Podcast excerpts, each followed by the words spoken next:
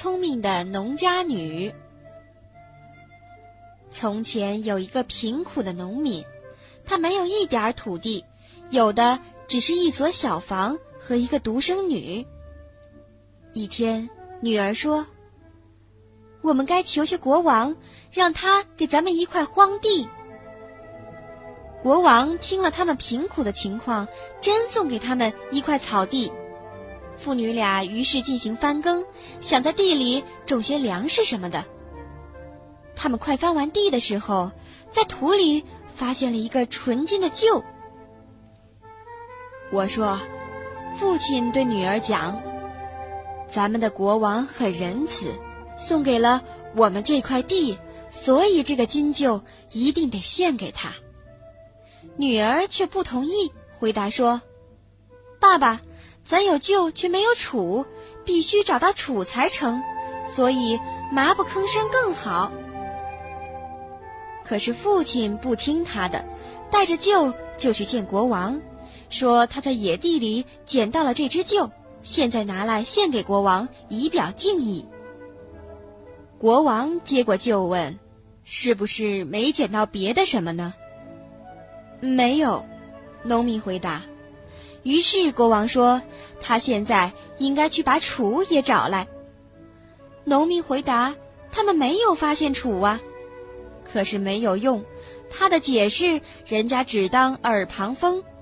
结果农民被关进监狱，一定要找来楚才会被释放。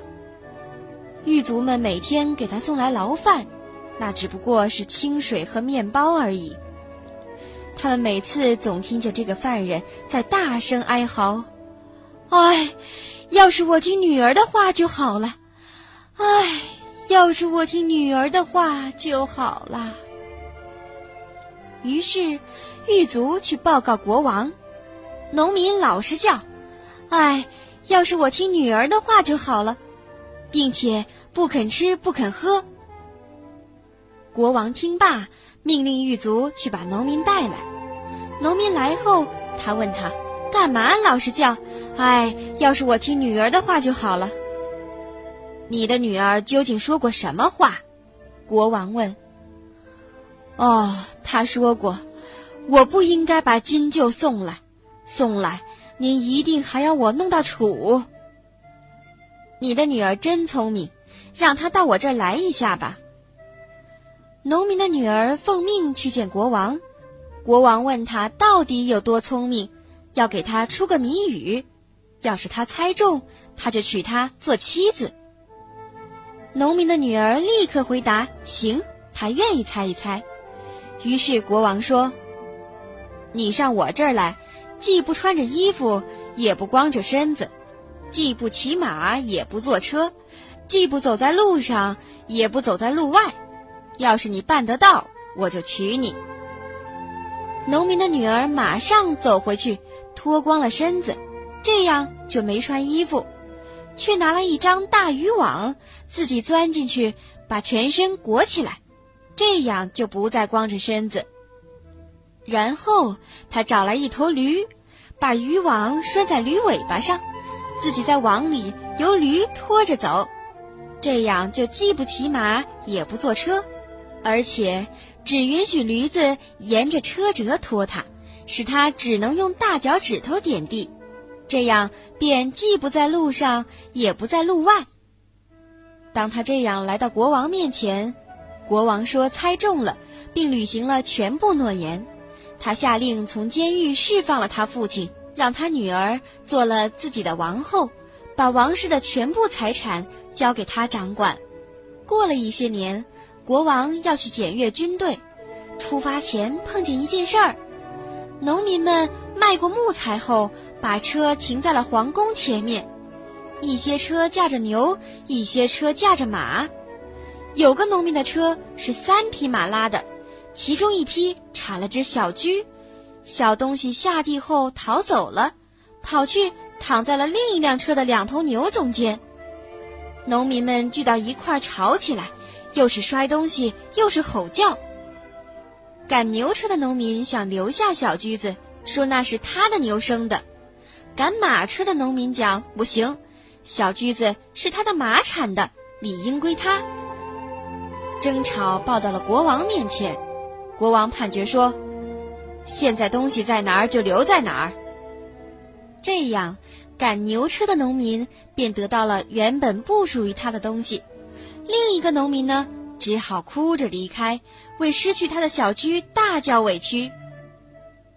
当他听说王后也出身贫苦，非常仁慈，就来求他帮助自己弄回小驹子。王后回答：“好的，只是你得答应不讲出是我的主意，我就愿意告诉你怎么办。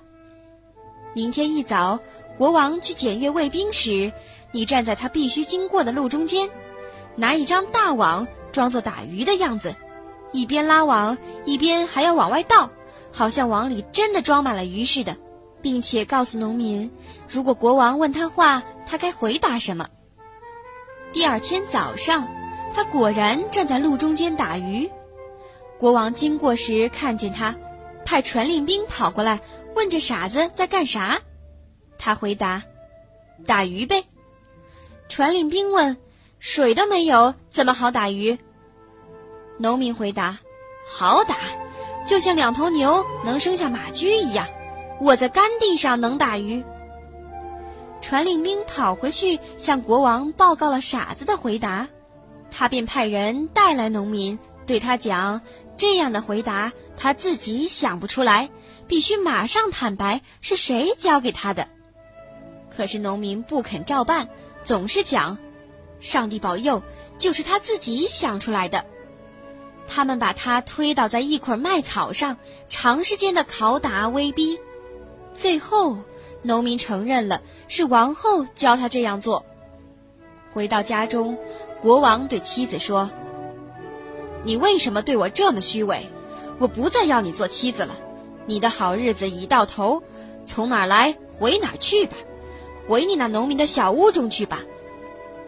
不过他允许王后带走一件东西。”一件他觉得最心爱和最珍贵的东西，当做分别的赠物。